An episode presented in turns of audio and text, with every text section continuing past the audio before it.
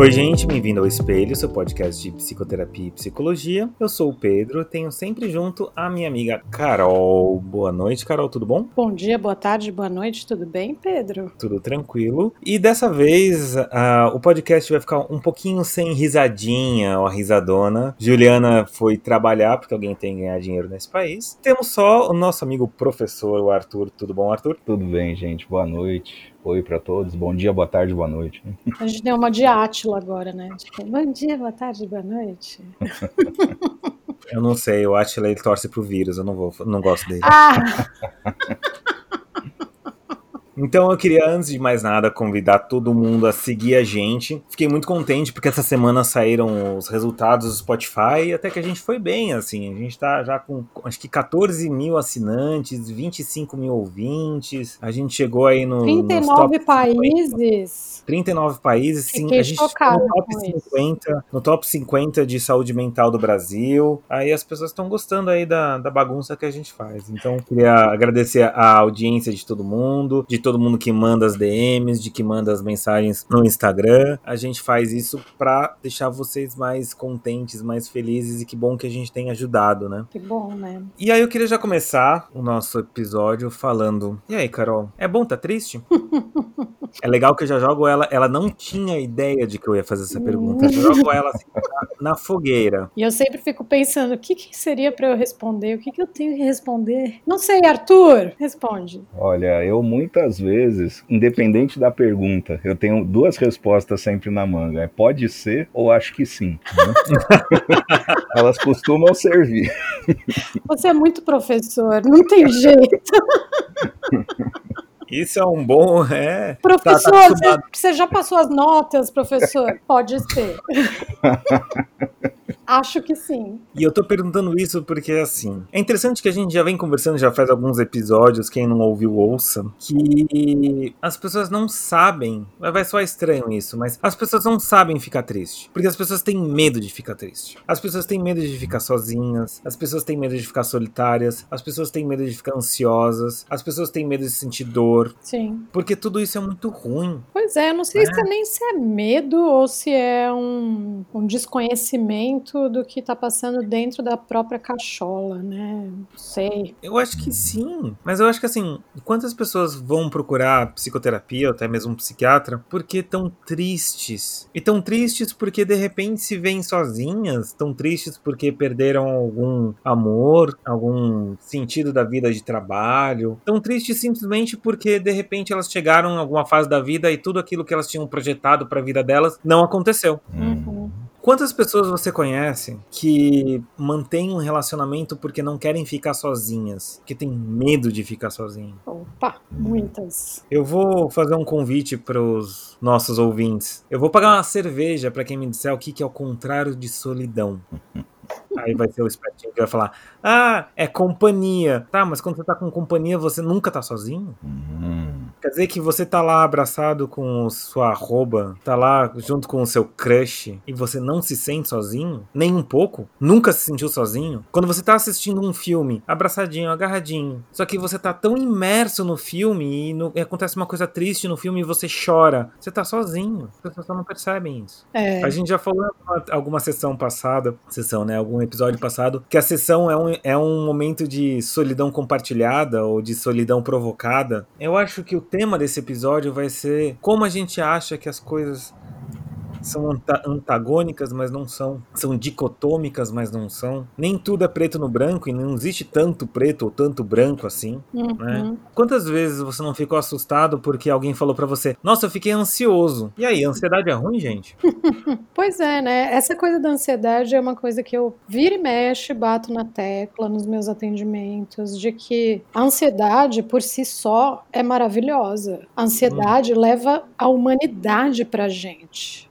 A gente está sentado agora em cadeiras debaixo de uma sala quadrada dentro de um prédio porque a gente foi ansioso durante muito tempo. A gente sempre quis. A ansiedade nada mais é do que ânsia, né? Uma ânsia de fazer coisas, uma ânsia de se projetar para o futuro, uma vontade de ir além. O problema é quando essa ansiedade passa do ponto. E eu acho que muitas pessoas ainda não conseguiram entender qual que é a diferença entre essas duas coisas, que na verdade não tem diferença. É tudo a mesma coisa, são diferenças de modulação. Então. Modulação. É, então, porque a ansiedade, na verdade, ela, ela é boa até um certo ponto. A partir do momento que ela vira preocupação, pré ocupação, né? Você começa a se ocupar de alguma coisa lá na frente, de que aquilo vai acontecer, ai meu Deus, vai acontecer uma tragédia, começa a ficar preocupado com a coisa que vai fazer, isso pode virar um sofrimento. Mas também é bem distante de ter o transtorno de ansiedade generalizada que o pessoal já chega falando, ah, eu tenho TAG, ah, eu tenho TAG, porque eu sou muito ansioso.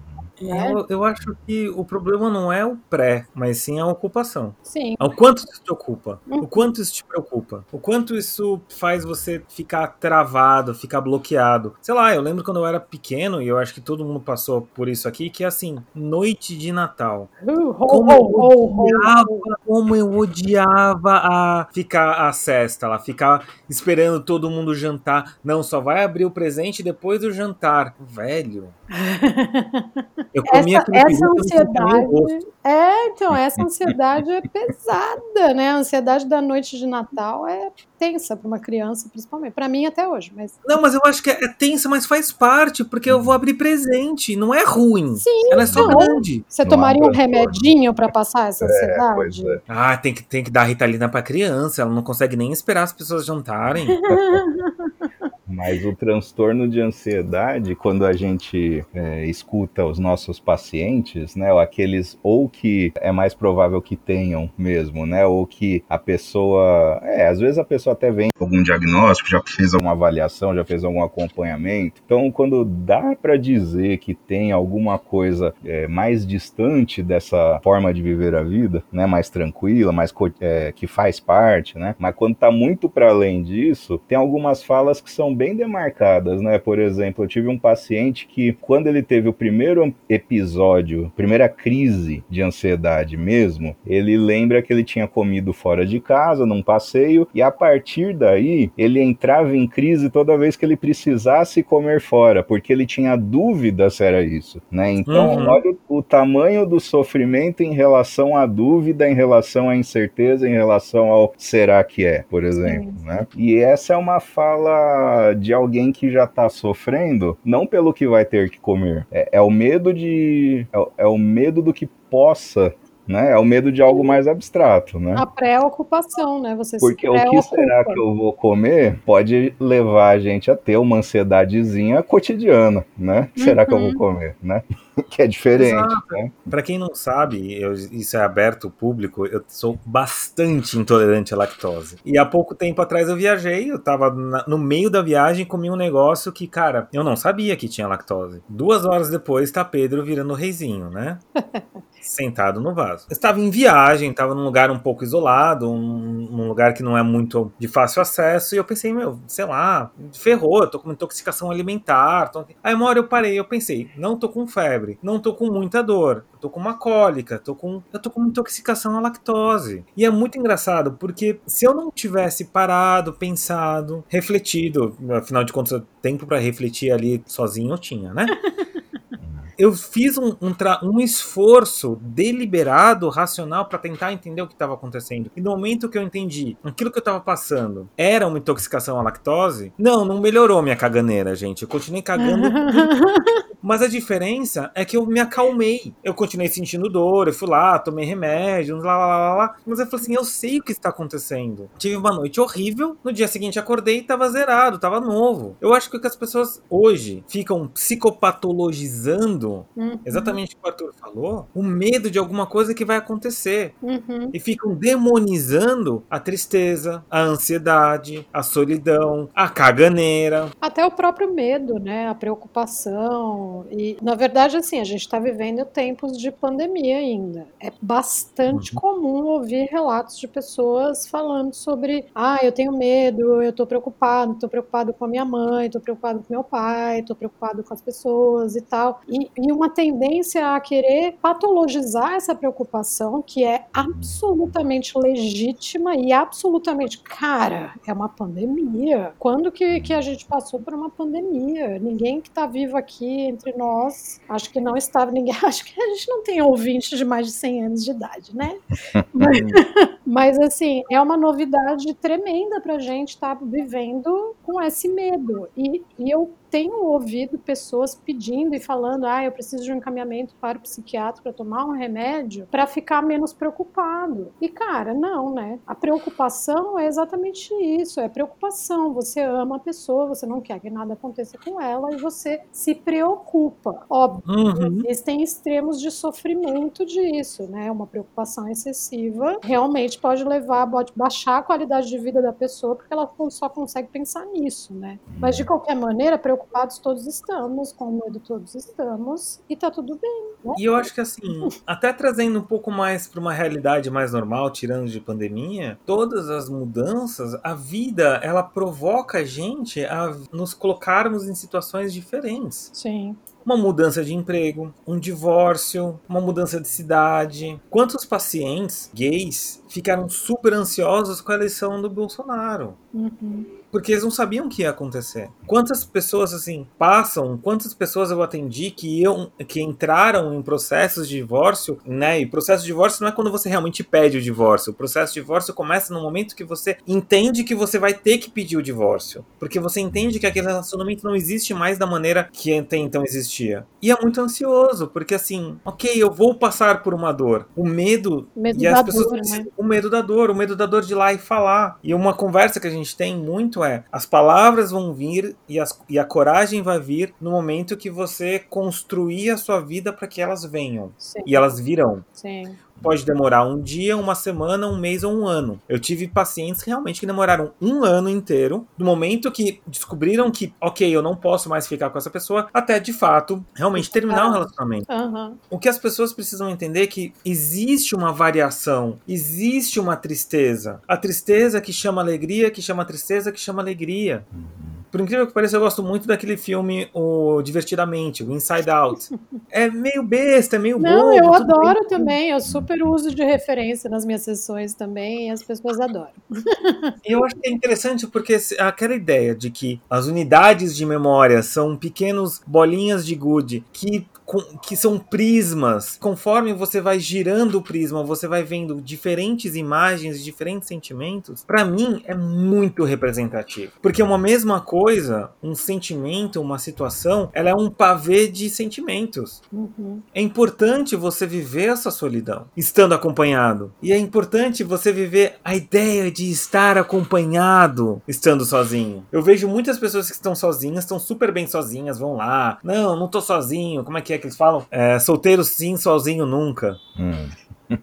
Mas só que assim, não conseguem se colocar numa situação de encontrar alguém. Não conseguem se colocar numa situação de se deixar essa solidão tão forte. E é tão dolorido quanto alguém que tá, sozinho, que tá com alguém, mas se sente sozinho. Sim. Eu acho que no passar do tempo, eu não sei, eu fico pensando aqui que no, com a coisa da tecnologia, talvez, e da velocidade que as coisas acontecem, meio que existe uma ditadura da estabilidade emocional, assim, que tipo, uhum. você não pode oscilar no seu estado mental e o estado emocional, porque senão isso é considerado uma patologia, uma doença que precisa de tratamento. A gente parou, inclusive teve uma discussão quando foi construído o DSM-5, que foi o último que saiu, em que coloca-se como patológico, luto patológico, que é o luto que dure por mais de 15 dias, aquela sensação de tristeza e luto por mais de 15 dias. E isso foi amplamente discutido e tem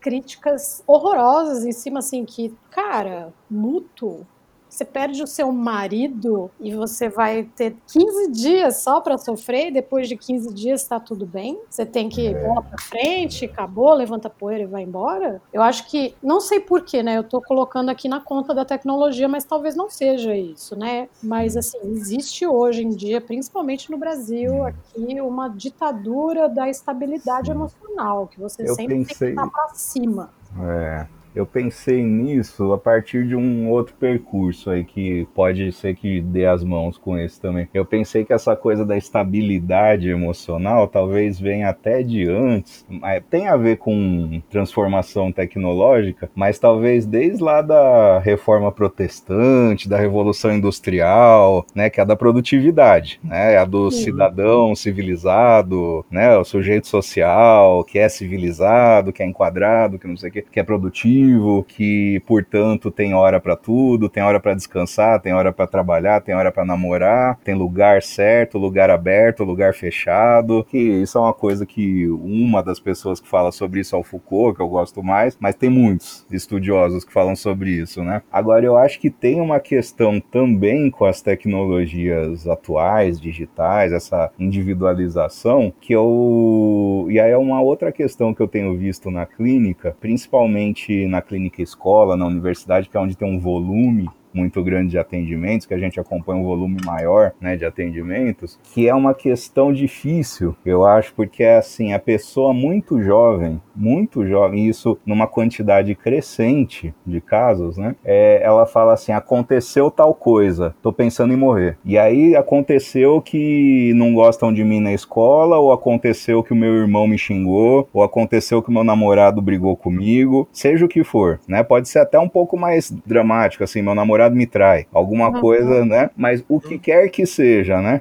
Aconteceu algo, tô pensando em morrer. E isso tem aparecido cada vez mais desse jeito. E aí eu acho que tem mesmo uma questão, não sei se também se dá para é, bater o martelo que são as tecnologias ou não, mas acho que tem uma coisa que não, não tem mais um propósito coletivo, parece, né? Eu fico pensando que talvez tenha essa ligação Sim. de não ter mais um projeto coletivo, uma justificativa para estar tá aqui, em nome de quem, é representado por quem, representando quem. E isso tudo parece que perdeu sentido, né? Sim, é, então, é, é, eu acho que também essa coisa da individualizar o sofrimento, né, que você falou, que não uhum. tem a, a, coisa da comunidade, eu acho que a gente perdeu muito essa coisa da comunidade, das instituições, do sofrer junto, do fazer junto, do ficar feliz junto, dos rituais, a gente perdeu, foi perdendo aí, né, beijo Bauman, né, lembrei do Zygmunt Bauman, da modernidade líquida, que cada vez mais as nossas relações elas são fugazes, né? Elas são assim, elas vêm e vão.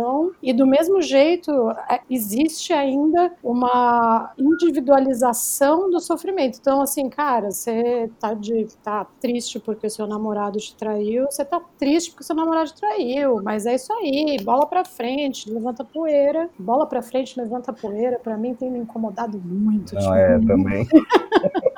Eu acho. Então, eu meio discordo de você. Eu concordo, mas discordo um pouco de você. A dicotomia aí, né? Porque eu acho que. É, então, porque assim, não é uma questão de, tipo, tem uma individualização, então o, a psicanálise já é bastante criticada por tornar o ego uma coisa muito forte, não o ego, é o egoísmo, mas assim, o individual, então a psicanálise ia tornar todo mundo individualista lá, existem. Mas eu acho que o que acontece é, voltando o que a, o que a Carol falou, da patologização do extremo. Uhum sabe? Não existe. Não, a pessoa que quer pôr fim à própria vida é porque ela não vê um lugar de acolhimento desse extremo. Uhum. O extremo é muito errado. O extremo da alegria, a euforia, não, você está ansioso, você tem que tomar ritalina. O extremo da. Não exatamente da tristeza, mas o extremo da falta de vontade, o extremo da, da passividade, da, da do cansaço. Tá com depressão, você tomar remédio. Sim, sim. Sabe? Quando muito, não uma coisa mesclada com a outra, né? Então, se você tá sozinho, você tem que entrar no Tinder. Uhum. Se você tá com alguém, você não, não pode olhar pro lado. E eu não digo assim, sabe? Tipo, ah, não. Eu acho que essa busca pelo meio do caminho ali, pela. Eu, eu chamo de pasteurização da vida. Ela é chata, Fica tudo né? meio pasteurizado. É. Sim. Sabe? É aquela. É toda, toda e qualquer música que aquele, aquele seriado Glee faz. né? É o, sam, é, é o sambo. É o sambo.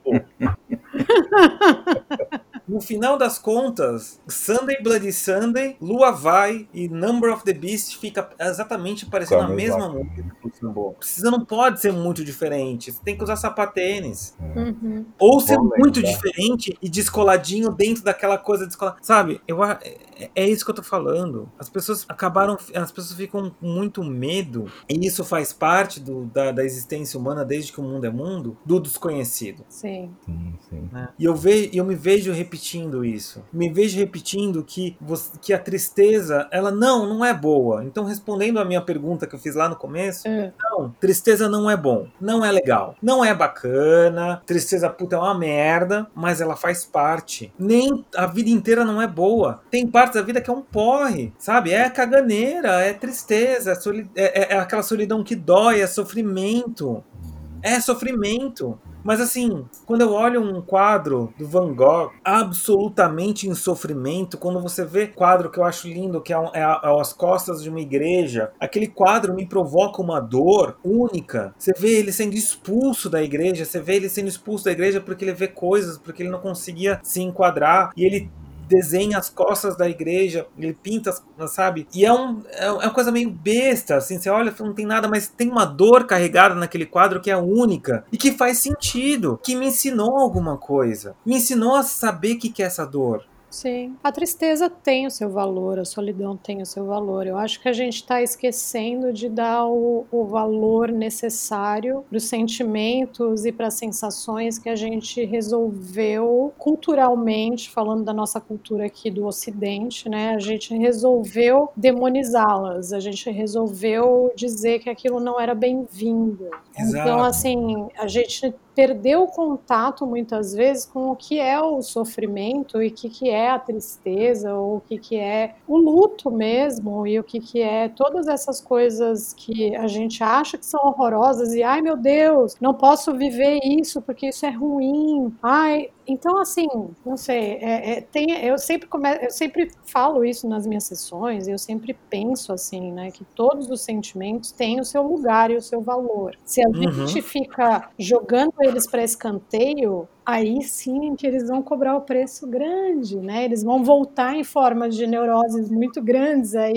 em maluquices, né? Uhum. Tô sentindo falta da nossa psicanalista aqui para explicar esse- o mecanismo de repressão Exato. dos sentimentos.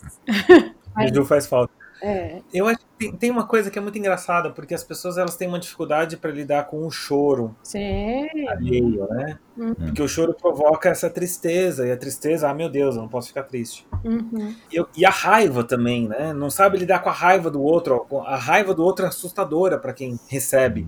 Sim. O que eu fico pensando que é muito interessante, porque assim, maluquices da minha parte. Eu fico pensando que as pessoas elas têm um certo pote, imagina uma cumbuca, onde todos os sentimentos cabem naquela cumbuca. Quando aquela cumbuca fica muito, quando os sentimentos ficam muito maiores do que aquela cumbuca, aquela cumbuca transborda. E ela vai transbordar da maneira que a pessoa é capaz de transbordar, seja de choro, seja de grito, seja de eh, falta de vontade, ela vai transbordar. A pessoa, a pessoa ela, ela perde.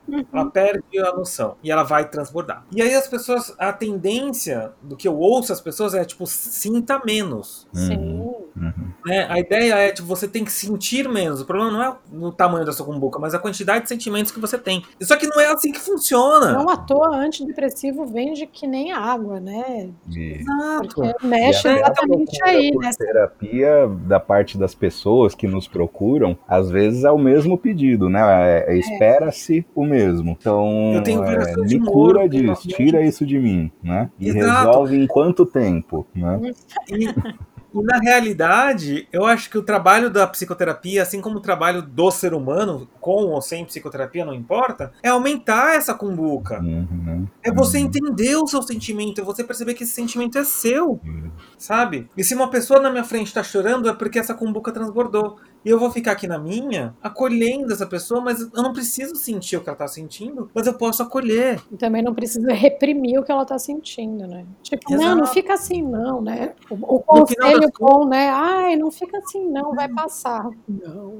É. No final das contas, a arte, e eu estava discutindo isso com uma paciente hoje mesmo, a arte funciona como uma forma de aumentar essa cumbuca, me dá, me dá, me dá repertório, Uhum. me dá vocabulário, me dá maneiras, me dá jeitos. Quando eu vejo uma dança, quando eu vejo uma pintura, quando eu vejo um cinema, quando eu vejo uma música, de repente me faz suscitar um. me, me, me provoca um sentimento. E quando num segundo momento eu passo por uma situação e sinto esse sentimento de novo, ele já me é familiar, sabe? Então eu acho Você que tá essa. dizendo, você está dizendo, Pedro, que a gente tem passado por uma grande crise de referências? Gente Absolutamente, É. com certeza. tem perdido as nossas referências? Quem é meu, se, se tem algum paciente meu aqui, eu desafio você. Eu falo no começo de toda a minha terapia. Eu quero criar o dicionário de sentimentos da pessoa. O que, que é sentir raiva? Quantos tipos de raiva você sente? Quantos tipos de tristeza você sente? Quantos tipos de alegria você sente? Quantos tipos de gozo você tem? Quantos tipos de caganeira você tem? E quase a Carol pode fora a cerveja agora. Faça um diferencial das suas sensações. Faça um diferencial dos seus afetos. Faça um diferencial de você. Se conheça. Autoconhecimento, como eu acabei falando. Acabou, né? E com isso eu gostaria de agradecer, terminar em grande estilo, a todos os nossos ouvintes que mandam DM, aos nossos ouvintes que marcaram a gente no Spotify. Eu queria fazer um agradecimento especial a Giovana Batista, a, a Tatiana, a Mariana, a Gi, ao Dinego de novo, ao Alexandre Miguel de novo, a Andressa Michaels de novo, a Amanda, a Ana Paula. A gente chegou em Portugal, a gente chegou na Turquia, a gente chegou no Japão, mais 27, 27 territórios da sua escolha, cara. que emoção. Siga a gente, exatamente. Siga a gente no arroba Espelho Psi no Twitter, no Instagram. E mande uma mensagem, mande qual é o tema que você quer, mande se você gosta ou não de uva passa no seu arroz de Natal. Siga a gente no Arthur, que é o arroba Fenda do Sentido. A Carol, que é arroba Carol, Carolina Lojo Psi, Boa. no Instagram. Instagram. E um abraço a todos, um E beijo. Eu, arroba Pedro Psico. Ah, verdade. Bem, Tô empolgado. Um beijo, um abraço pra todos, todo mundo. Mande esse, mande esse episódio pra quem você acha que tá vivendo uma vidinha muito pequena. Uh, Fica a dica. Beijão, gente. Tchau. tchau. tchau.